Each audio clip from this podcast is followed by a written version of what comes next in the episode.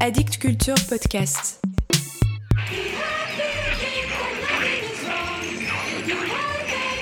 Vous venez d'acheter ce disque, ou des amis vous l'ont prêté. Vous venez de le poser sur votre électrophone. Vous n'y apprendrez rien que vous ne sachiez déjà depuis longtemps. Et pourtant, ce que vous allez entendre vous paraîtra pratiquement inécoutable.